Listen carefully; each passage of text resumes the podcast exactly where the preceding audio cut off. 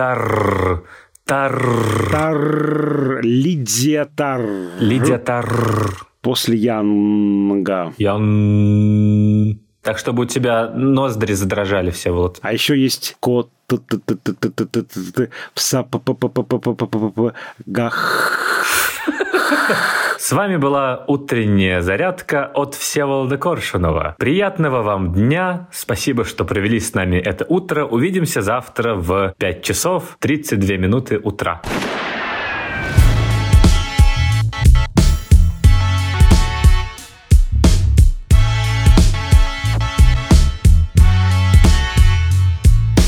Всем привет! Это подкаст Кинопоиска крупным планом. Меня зовут Дуля Джнайдаров, я редактор видео и подкастов Кинопоиска. А я Всеволод Коршунов, киновед и куратор курса «Практическая кинокритика» в Московской школе кино. Каждую неделю мы обсуждаем новинки проката, иногда разбираем классические фильмы, а еще советуем, что посмотреть.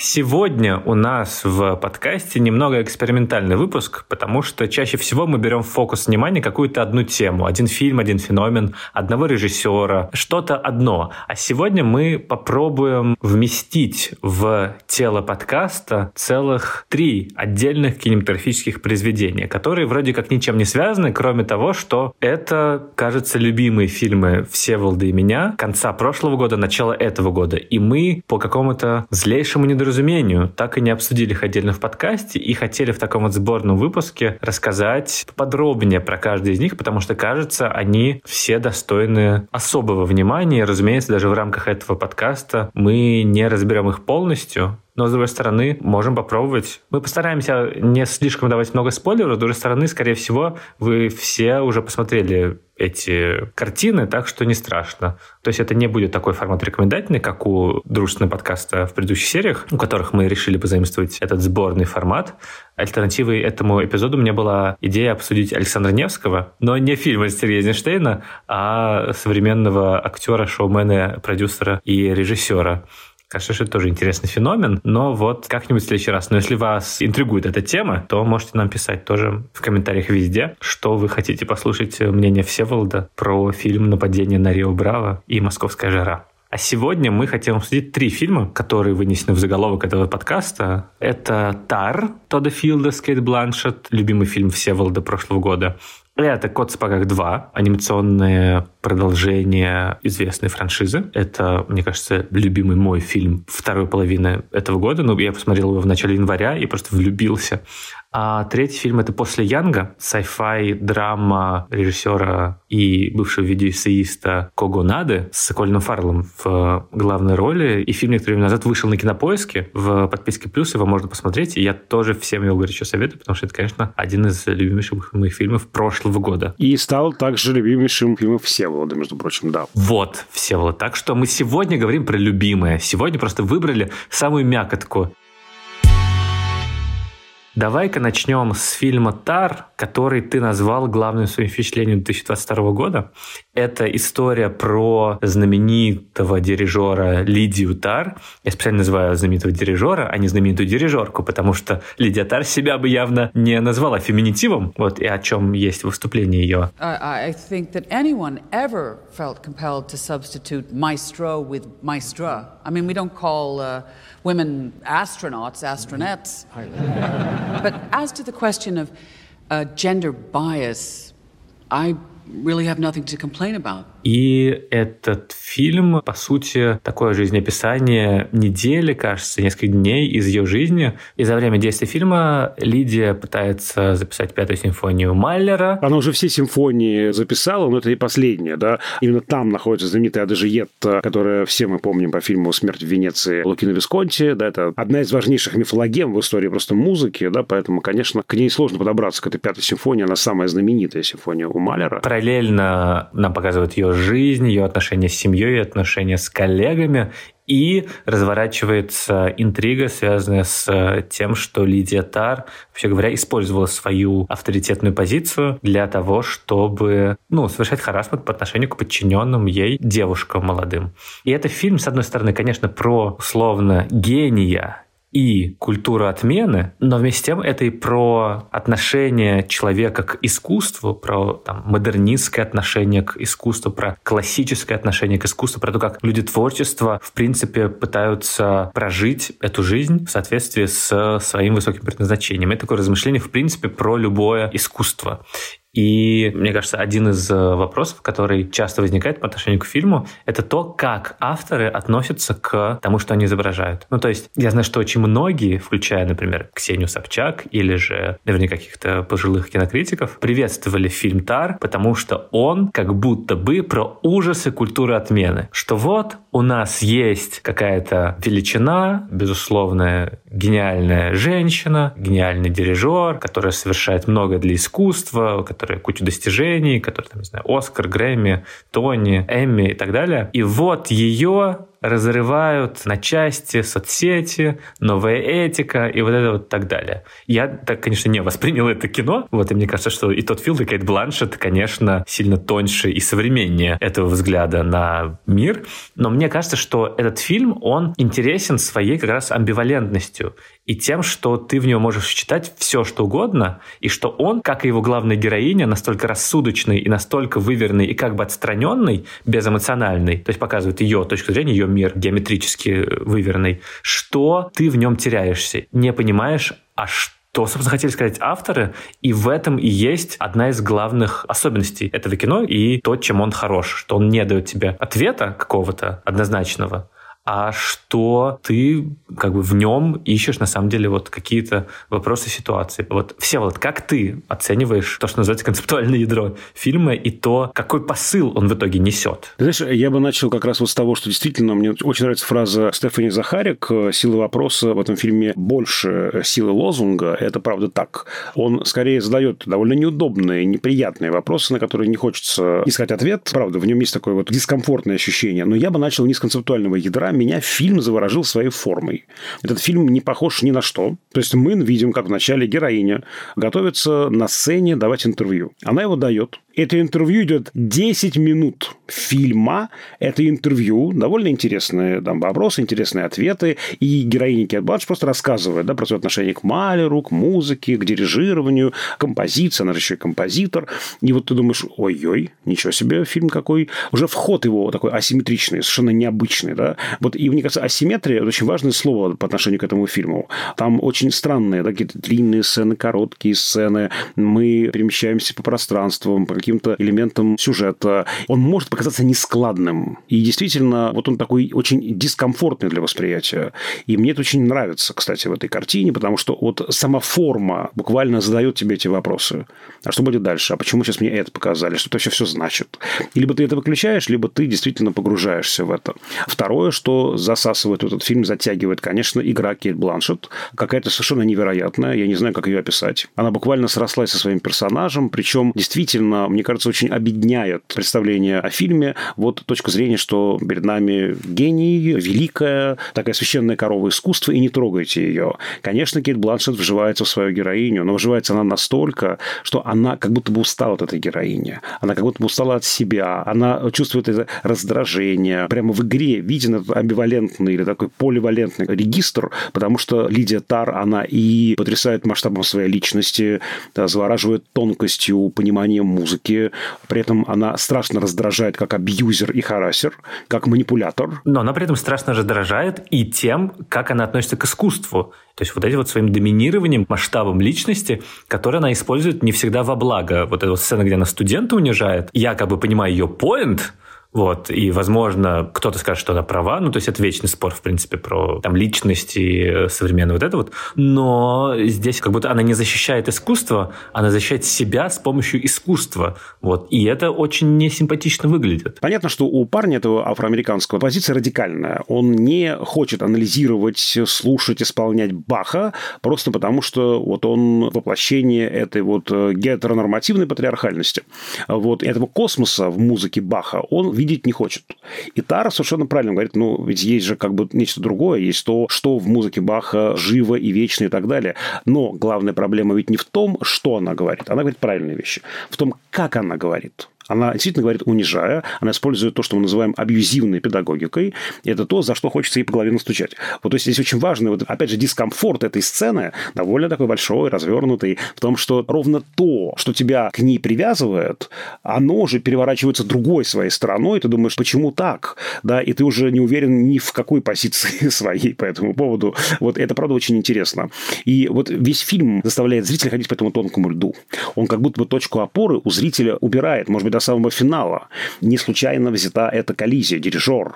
Да, дирижер, мы помним по фильму Филини «Репетиция оркестра», он ассоциируется с авторитарностью. И правда, тиран, да. И кажется, что без этой воли дирижера, а ведь это же важно, что это именно та профессия, в которой все это аккумулируется, да, режиссер, может быть, да, дирижер, театральный режиссер особенно, я имею в виду, да. Кажется, что вот, ну, будь она чуть слабее, чуть мягче, наверное, она не была бы Лидия Тар, не э, могла бы так управлять оркестром, не могла бы так интерпретировать и исполнять симфонии Малера и не только. Вот. И кажется, что если бы она была чуть-чуть другой, это искусство бы и не получалось. С другой стороны, ну, является ли оправданием эти великие записи слезам, да, поломанным судьбам и, извините, утраченным жизням буквально, да, в фильме же есть коллизия, что девушка покончила с собой из-за этих манипуляций, из-за этих игр. А кажется, что из этой игры Лидия Тары состоит. И мне кажется, это тот вопрос, на который нет правильного ответа. И это очень бесстрашный фильм, потому что он заставляет нас буквально ходить по тонкому льду и, кажется, проваливаться в эти ледяные пучины. Ну вот вопрос, на самом деле, в том,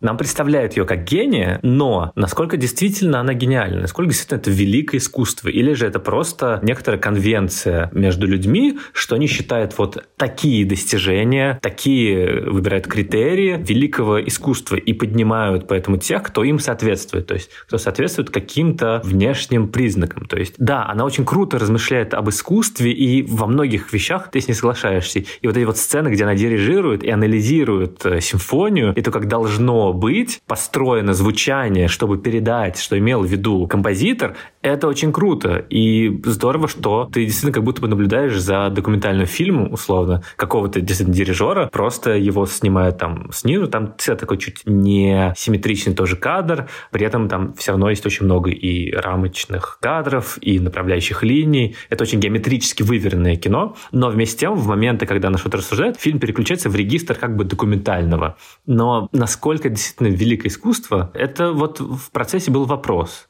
как бы у меня, по крайней мере. Потому что она также ко всему относится. Она также относится и к финальному. Вот это вот просто саундтреку к видеоигре. Это первое. А второе, мне кажется, что есть ответ на самом деле. Он просто вне этого фильма. Этот фильм задает какую-то такую систему координат, в которой тебе почему-то нужно сделать этот выбор. Типа великое искусство, либо поломанные жизни. Вообще говоря, в реальности можно быть хорошим человеком, не манипулировать властью и при этом создавать прекрасные произведения искусства. Вот эта вот постоянная связка гений и злодейства, постоянная связка тот, кто контролирует выполнение какой-то сверхзадачи, тот, кто контролирует какой-то коллектив своей волей, обязательно должен быть абьюзивен по отношению к ним всем, потому что иначе как бы нельзя, потому что должен быть точкой сборки, потому что иначе все развалится.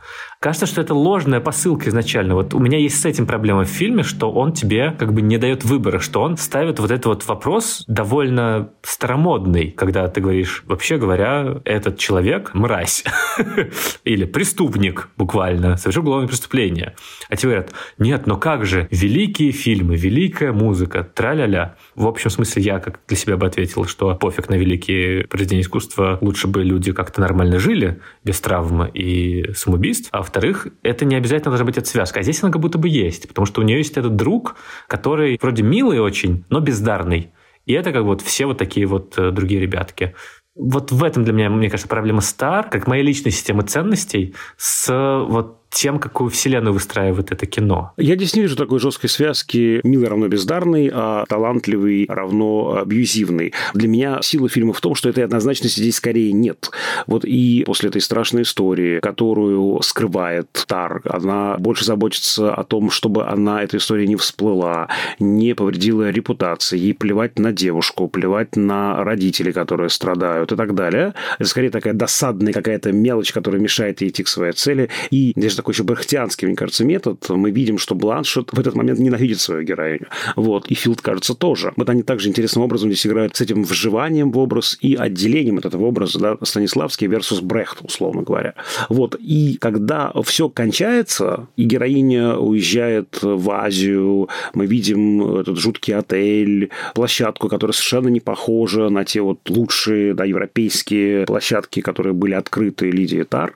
И кажется, что да, это катастрофа. Но мне кажется, там важный очень момент очищения, когда героиня идет в массажный салон, там девушки смотрят на нее, и как будто бы это больше, чем массаж. Да, это больше, чем массаж, это явно как бы бордель, и девушки там выстроены в той же форме, что и оркестровая вот эта вот яма. И ты думаешь, что, во-первых, она везде видит как бы оркестр, там еще до этого была сцена с дочкой, там тоже в виде оркестра все это было выстроено, а во-вторых, что она такая видит, что условно она сделала из оркестра бордель. И дальше мы видим, как она очень серьезно. Вот здесь я как раз вижу ее возрождение к жизни на каком-то новом битке. Она очень серьезно работает над саундтреком к игре Monster Hunter. Казалось бы, где Малер, где саундтрек к игре.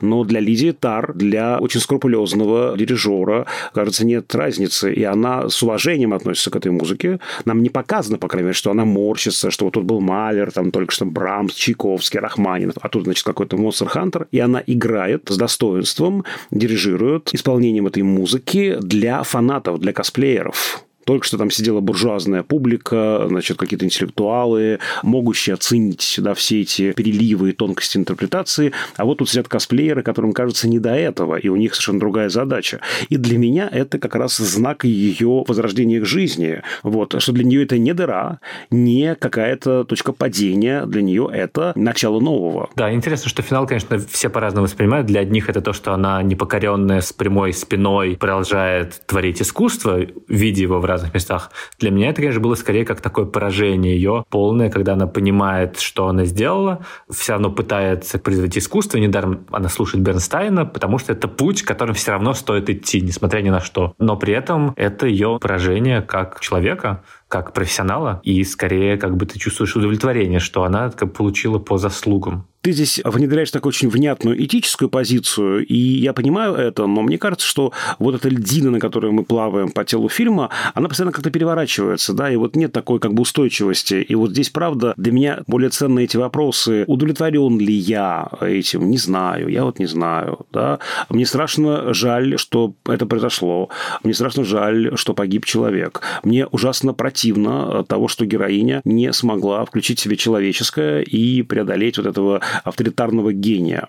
Но при этом сочувствие к ней у меня остается. Вот эта вот амбивалентность, поливалентность по отношению ко всему, и как будто бы нежелание наклеивать какие-то ярлыки, да, вот эта вот асимметрия, постоянное движение, динамика, это, мне кажется, сильная сторона картины. Но прекрасно понимаю, что в нынешней ситуации, где все мы расщепляемся до там плюса и минуса, от из-за красных, от из-за белых, мы хотим этого в фильме увидеть. Но, кстати, это амбивалент еще и в том, что у нас главная героиня женщина, и это как бы сделано намеренно, чтобы тоже перекроить всю историю, потому что если бы это был мужик, то это была бы однозначная история, то есть абсолютно однозначная. Но здесь, конечно, этот переворот, что она женщина, при она отказывается от своей феминности в одежде, в поведении, в том, что не хочет, не знаю, использовать феминитивы и так далее. И это, как бы, с одной стороны, понятный комментарий про природу власти вообще, что условно абьюз и злоупотребление авторитетом, оно может возникать в любой ситуации. С другой стороны, это интересный поворот именно на уровне формального чего-то, на уровне искусства, кино,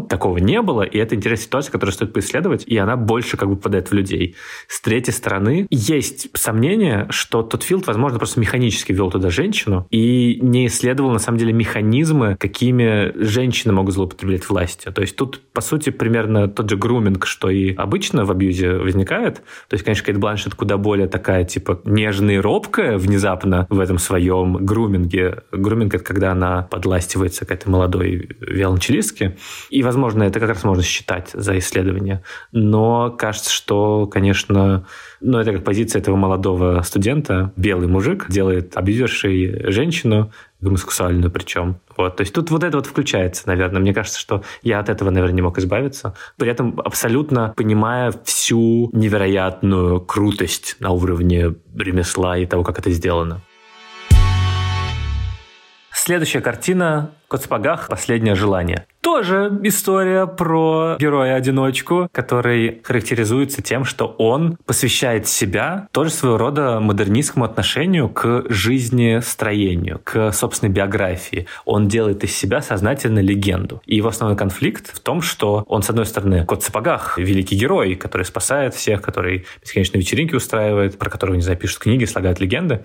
А с другой стороны, он просто кот, которому одиноко. Который боится смерти, да. Да, да, боится смерти. И, собственно, завязка в том, что к нему приходит смерть и говорит, что ты достал меня. У тебя 9 жизней, конечно, было, 8 уже профукал, и твое отношение ко мне, вот это вот ребяческое, оно оскорбительно. И я тебя убью. И тут-то у кота в сапогах и случаются и панические атаки, и неверие в себя, и депрессивный эпизод, когда он удаляется, начинает просто запускать себя. Отращивает бороду. Экзистенциальный кризис во всей своей красе. Да, и с изобразительной точки зрения это, конечно, продолжение, не знаю, Аркейн через вселенную Человек-паук, элементы 2D-анимации, текстуры, работа с фреймрейтом, с частотой кадра. Очень модная сейчас, которая заменяет постепенно пиксаровские вот эти вот суперреалистичные модели, потому что это как будто будто там дошло до некого предела, когда это просто очень похоже на то, как в реальности, а хочется чуть более какого-то условного пространства, которое бы работало больше на историю. И здесь, конечно, такой отход от стиля Шрека, чьим продолжением удивительным образом является Коспага 2, но больше, чем формальная сторона, конечно, меня восхитило вот это вот сращение суперсерьезной темы, которая мне близка, тебе близка, про смерть, про принятие ее, про то, а зачем ты живешь. И для детей это тоже работает, потому что это крутое приключение в духе хороший, плохой, злой. Там даже в конце у нас возникает вот эта перестрелка. И мне интересно послушать тебя, потому что я просто был в восторге. Я очень люблю такое кино. Там был некоторый провис в середине, когда он, собственно, у этой тетки с кучей котов там как-то медленно развивалось. Но начало и дальше все сцены с волком — это для меня кино. Понимаешь, это вот что-то бодрое, яркое, крутое с точки зрения какого-то визуала и при этом про смерть. Я знал, что фильм тебе понравился, поэтому смотрел его... Со скепсисом. С раздражением, естественно, естественно. Наши вкусы, да, действительно, не очень совпадают. «Кот в сапогах 2», это уже сразу, мне кажется, как-то все это меня смущало. Я первый не смотрел, поэтому для меня это все как бы не родное и не близкое. Но ты мне сказал, что можно первого не смотреть, поэтому я именно твоей рекомендацией воспользовался. Меня ужасно бесил «Кот в сапогах», меня ужасно бесили все эти мишки Златка. Особенно меня раздражал, конечно, щенок в носке. Пес-психотерапевт терапевт. Да, ужасно бесил, но к середине фильма я их всех полюбил. Меня не очень, наверное, визуальная сторона возбудила мое любопытство, там, да, приключенческая сторона, хотя там само это вот э, «Тридевятое царство», ну, как он называется, это вот «Таинственный лес», он действительно интересно придуман. Меня, конечно же, растрогали эти концептуальные да, вещи, которые в финале все более и более остро формируются, да, когда мы понимаем, что эта Златобласка ищет семью, она хочет, чтобы все было нормально, чтобы все было как у всех, это ее желание, и мы видим, как обидно маме медведице это слышать, потому что она и сказала, что у нас все хорошо, мы нормальная семья. Потом мама набирается сил, и мудрая мама говорит, ну, ты знаешь, мы тебя любим и ценим тебя, если это твое желание, мы поможем тебе. Это очень сильный, мне кажется, момент, да, когда вроде бы ты можешь оскорбленно удалиться просто, да, имеешь полное моральное право, но гораздо сильнее действительно протянуть руку помощи, потому что без тебя не справится человек, который тебе близок. Кстати, пасхалка, когда они попадают в этот пряничный домик, комик, и Златовласка, которая звучит Флоренс Пью, на секундочку в оригинале, когда она листает книжку как бы со своими детскими желаниями, что она хочет найти семью, на одной странице первые буквы на каждой строчке складываются в фразу, что «you already have it», типа, у тебя это уже есть. Но это прям супер трогательно, и к этому в итоге приходят герои, что вот семья — это не какое-то кровное родство. Да, ты, наверное, когда у тебя есть травма, что тебя бросили, травма оставленности, там, где когда ты сирота, или когда же, когда уходит один из родителей, и семье это есть, что ты не нужен, ты как бы брошенный. Тебе хочется как-то это перевозместить. Но семья, на самом деле, не из кровного родства формируется, а из принятия любви и общего прошлого, общих привычек, общих ритуалов каких-то. И это, мне кажется, очень классная мысль, которая в современном кино все больше и больше возникает. И здесь она прямо очень трогательно явлена. Да, вторая мысль про страх собственных чувств. Еще одна очень важная тема современной культуры. Ведь, собственно, Кот сапогах бросил свою невесту прямо у алтаря. И это жуткая совершенно история. Причем мы-то думаем, что там он бросил ее в ходе боя, в пылу какой-то схватки. Оказывается, там была совершенно другая история. И понятно, что он легенда, он миф ходячий, он не может себе позволить эти чувства нежные. Он боится признаться себе в этом, опять же, ужасном поступке, в том, что он испугался. Просто банально испугался. И вот, и кажется, он находит силы признаться в этом, а она находит силы простить его. Вот эта вот боязнь чувств, неумение их распознавать, неумение признаваться в этих чувствах. Это очень важная тема, которую обсуждают люди на сеансах у психотерапевтов. И вот про это еще это кино, это очень тоже сильный момент. Ну и, конечно, третье – это команда «Дружба». Это мы с тобой, Всеволод. Все стесняются этого дурацкого, значит, чихуахуа в носке, а он, оказывается, тот клей, да, что склеивает всех. Причем тут интересно, что команда «Дружба» – это же не просто, значит, собака и два котика, там же все и Мишеньки тоже в нее включаются, да, и ход стереотипный, да, ну, понятно, что, коль мы идем, как в сталкере, в комнату исполнения желаний, естественно, никому не должно достаться желание, что разрывается эта карта с желаниями, это как бы очень предсказуемый очевидный ход, но он усложняется именно этой психологической какой-то очень важной социальной темой, темой такой, ну, как бы сконструированной семьи, это тоже тема семьи по многом, да, команда, которая собирается, и мы больше, чем просто партнеры, да, значит, по каким-то нашим делам, у нас есть какая-то, ну, эмоциональная вовлеченность в дела друг друга, вот команда дружба. Это вот живучесть нашего этого песика, да, она оказывается, ну, очень важная, да, то есть он, пожалуй, один из самых сильных персонажей, потому что он позволил себе, когда его отправили в носке умирать с камнем, да, позволил себе прогрызть этот носок и выплыть, и вообще как-то выжить. Он родился, видимо, для того, чтобы умереть, да. В самом раннем детстве его должны были уничтожить, но он оказался самым живучим, да, самым сильным в этом смысле, да, цепляющимся за жизнь.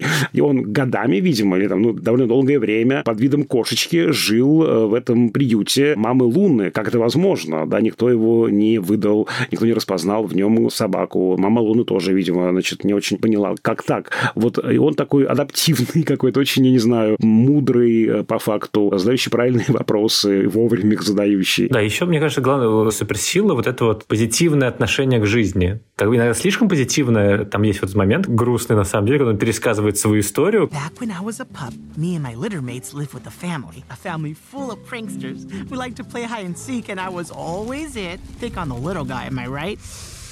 They tried putting me in a packing crate, a dumpster. No matter how hard they try, I'd always find them. So one day, they get creative and they put me in a sock with a rock in it and then throw me in a river.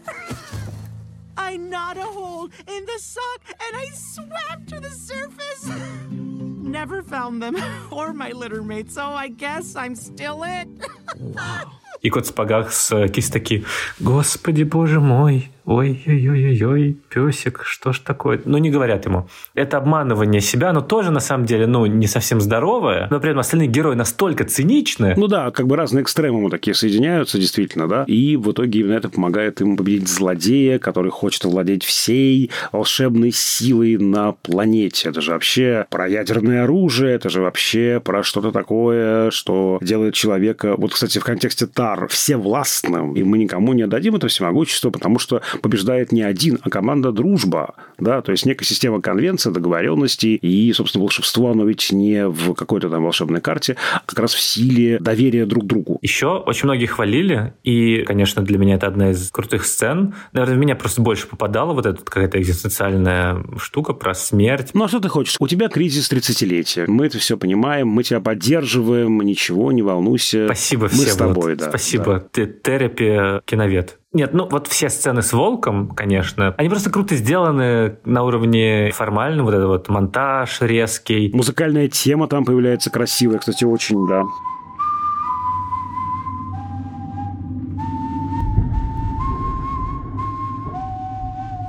И очень здорово, что вот возникает он несколько раз вот этот вот кадры с э, тем, как вся жизнь проносится перед глазами у кота, когда он сталкивается с смертью, вот этот вот крупный план шерсти, которая встает, вот он испытывает страх этот и вспоминает все, ради чего как бы он жил, вот какие-то светлые моменты, и в финале он повторяется, но на новом уровне, то есть это какая-то музыкальная даже тема, что вот э, у нас есть какой-то мотив, а в финале он переворачивается неожиданным образом, когда он к этому набору обычных эмоций, обычных воспоминаний, там, приемной матерью первой, там еще как он котик, он вспоминает еще и то, ради чего стоит жить. И это очень мощное действительно переживание и очень мощная кульминация именно что вот это настоящая кульминация. То есть там дальше они еще побеждают как бы злодея главного. Здорово, что тут как бы есть ложный злодей, который не антагонист на самом деле, а который просто вторая часть личности, который помогает герою понять, что стоит бояться смерти, но из этого не стоит забывать о том, что можно и жизнь жить. И в фильме есть вот эти вот действительно такие страшные моменты. Там есть сцена панической атаки у кота. Но при этом здорово, что тут показаны верные действия для людей, которые рядом.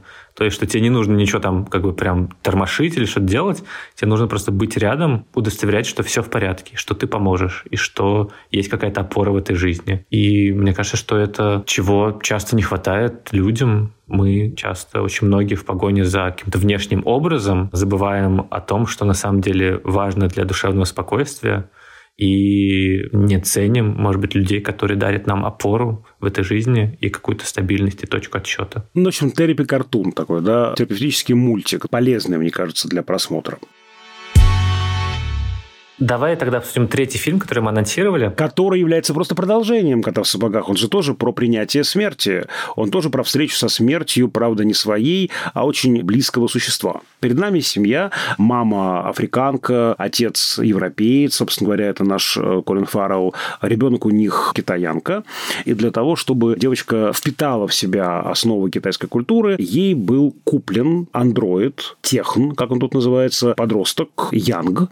И он Э, ею занимался, он... Выступал родительской фигурой, по сути. Он заместил фактически, да, отца и мать. Однажды он ломается. Совершенно неожиданно для всех. И это такое событие, которое очень сильно повлияло на климат в этой семье. Девочка не хочет ходить в школу. Отношения между родителями тоже расклеиваются, потому что, оказывается, Янка была, опять же, некой такой точкой опоры для этой семьи, и многие функции он забирал на себя, а теперь нужно этим заниматься, другим заниматься, третьим заниматься. Вот. И, собственно говоря, починка Янка – это вот такая вот формальная задача вот для персонажей. Кто-то из них одержим, давайте починим его как можно быстрее. Кто-то говорит, да нет, а может быть, стоит как раз, ну, как бы уже расстаться с ним, погоревать и пойти дальше.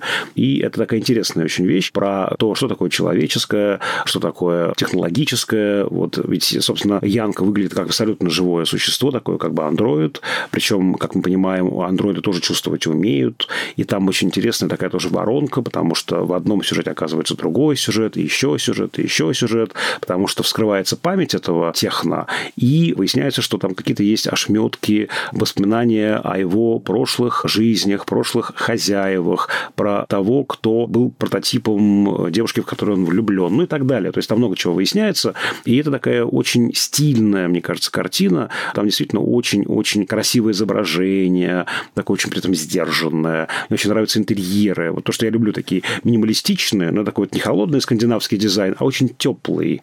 Вот прям там хочется мне жить. Я прям хочу быть в этом доме, хочу, чтобы меня усыновили как Янга, в общем, чтобы я к ним приходил хотя бы там, я не знаю, раз в неделю читать лекции про кино, но это, правда, такой очень втягивающий мир. Здесь вот такое слово опасное приходит в голову, комфортный. Он, правда, кажется комфортным, и в этом тоже есть некая ловушка, потому что там много в этом комфорте недостачи. И вот как раз с этим сталкиваются наши персонажи из-за потери этой точки опоры в комфортном мире, собственно, Янга. Да, но, собственно, под стильный тут можно раскрыть чуть-чуть, что именно имеется в виду, потому что есть часть, связанная с то, что называется world building, создание мира, что-то, что не присутствует напрямую в сюжете, конкретно не проговаривается, но при этом очевидно, что авторы достаточно ясно представляют себе этот э, мир и что он отличен от нашего, что это какое-то будущее, в котором, видимо, произошла какая-то технокатастрофа технологическая от того, что у всех из естественных материалов одежда, в котором произошло сращение восточной и западной культур,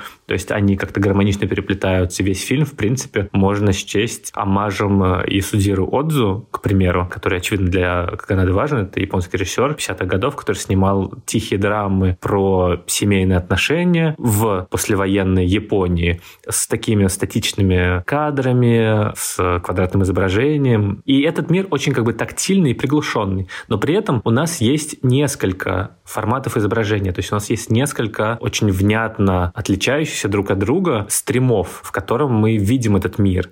И эти разные изображения показывают разные точки зрения. На самом деле у нас есть обычная точка зрения, изображение. Условно, это мир Кольна Фаррелла, мне кажется. Это он смотрит на пространство, и это приглушенное темное пространство, общие планы, как правило, статичная камера, очень неподвижный мир, он как бы уютный, но при этом в нем как будто ничего не происходит. Все хорошо, но надежды нет. Нету, собственно, наполнения этого. Он как чай свой приливает из пустого в порожнее, из одной баночки в другую, значит, смешивает, заваривает, переливает. Да, есть такое ощущение статики или ложного движения, имитации движения. Да, и там все кадры в основном темные, по краям, там вот этот небольшой пространство света, и это широкоэкранный формат, то есть он вытянутый в горизонтальную часть. Есть второй формат изображения, это квадратный, когда переговариваются по связи. И это как бы то, как видят друг друга герои, как будто бы это просто неподвижный формат механической камеры. То есть это то, как камера механическая, суперобъективная, смотрит на мир. Там точно статичные кадры и просто квадрат, в котором видно только людей.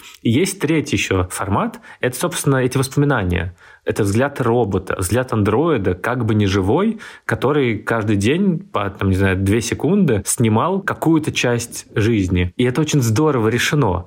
Там кадр становится, ну, обычным, 1920 на 1080. Он расширяется как бы он э, во всю ширину кадра, и там более высокий ключ, то есть они более светлые. Камера чуть-чуть подрагивает, то есть это имитация такой ручной съемки, вот взгляда, который дает жизни дыхание. И там чуть-чуть другая музыка и другой саунд-дизайн. Во взгляде Колина Фаррелла мы не слышим никакого пространства, такой гул скорее общий. А тут шорох листьев, журчание травы, еще что-то. И музыка вот эта вот, которая выбивает тебя, если честно, фортепианные какие-то гаммы, но при этом ты абсолютно понимаешь, что удивительным образом андроид умеет видеть жизнь и ценить ее больше, какие-то моменты, лучше, чем обычный человек.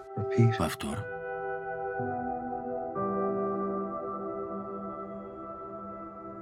Что ты делаешь?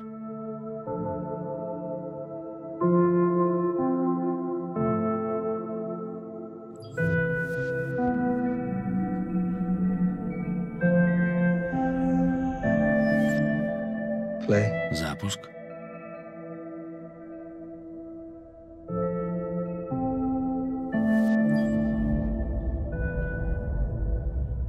И в финале, мне кажется, очень здорово, тоже терапевтично, что Колин Фаррелл как будто бы через эти короткие видосики, не знаю, такой аналог ТикТока, сам начинает ценить жизнь больше. Потому что еще очень важно, что это не просто моментики, которые записывает этот техн, да, этот андроид. Как правило, он записывает то, что ему всего понравилось, запомнилось в течение дня, он как бы загружает, да, туда. Коротенькие две, там, три секундочки. Ты знаешь, это правда интересный момент, потому что так устроена наша жизнь, к этому нас подталкивает страх смерти. Мы хотим заговорить как бы смерть. На этом строится вся наша культура. Мы хотим этой вечной жизни, вечной молодости, культ молодости, особенно в наше время. И мы как будто бы говорим, небытия не существует. То, что гусеница назовет концом жизни, остальные назовут бабочкой.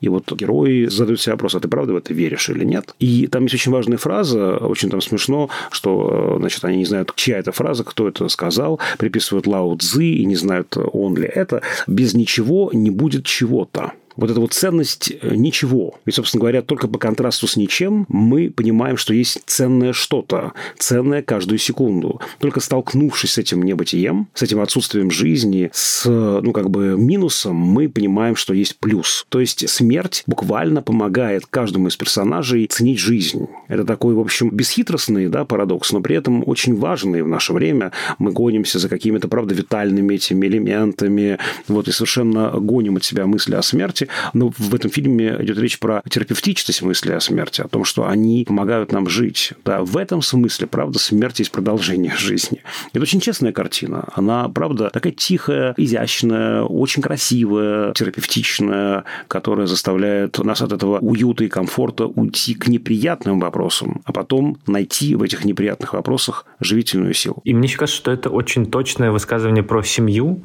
и про тонкий микрокосм, который составляет вот эти вот отношения между близкими людьми, которые могут быть совершенно разными, ну, чисто внешне даже, и там, внутренне, с разными интересами. Там, не знаю, отец может переливать чай бесконечно, а все остальные такие, что это, почему он этим занимается, ну окей, пусть будет. И это про как раз вот эту вот постоянную работу, про множество усилий, которые необходимо прикладывать к тому, чтобы эти отношения не сломались, то насколько это хрупко. И мне кажется, тут еще то, что это про смерть какого-то близкого человека, еще и логичным образом продолжается в мысли, что ты, умерев, на самом деле не умираешь, что ты остаешься в других людях, ты остаешься в воспоминаниях их. То есть тут недаром же они вспоминают Янга, то есть отдельный тоже момент э, и у матери, и у отца. Они вспоминают Янга, и там такой монтажный прием, что кто-то из них произносит одну и ту же фразу чуть по-разному. Это тоже как бы ты, конечно, остаешься в воспоминаниях других людей, но как именно ты остаешься? Непонятно. Это все очень субъективно. В принципе, твои впечатления о жизни субъективны. То, что ты выбираешь в качестве главного куска дня субъективно. Почему, не знаю, именно эта травка, а не котик, который там дальше будет. То есть это все очень сложно уловимые вещи про те коротенькие фрагменты, которые составляют твою жизнь. А что такое жизнь? Для чего ее жить? Для того, чтобы остаться в других людях, для того, чтобы оставить после себя что-то, оставить какие-то визуальные подтверждения того, как ты жил, того, что ты видел, того, как ты чувствовал. Мне кажется, это и про кино на самом деле, и про любое искусство, что это тоже способ остаться в жизни других людей, и что только в жизни других людей ты на самом деле и можешь постоянно оставаться живым, когда твои мысли, твои впечатления, твоя точка зрения, которые важны, которые уникальны, которые составляют сущность тебя как человека. То есть неважно, андроид ты механический или из плоти и крови, это все равно делает тебя человеком. То, что ты видишь мир как-то по-своему и способен это донести до других. И мне кажется, что это какая-то такая жизнеутверждающая на самом деле мысль, что ты можешь умереть, но на самом деле ты останешься в другом качестве.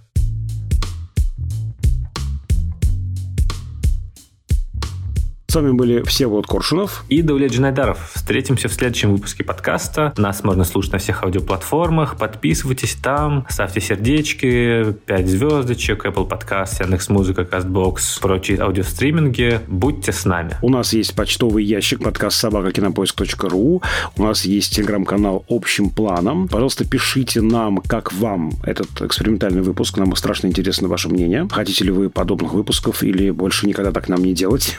А над этим выпуском работали продюсер Бетси Исакова и звукорежиссерка Лера Кусто. До скорых встреч. До свидания.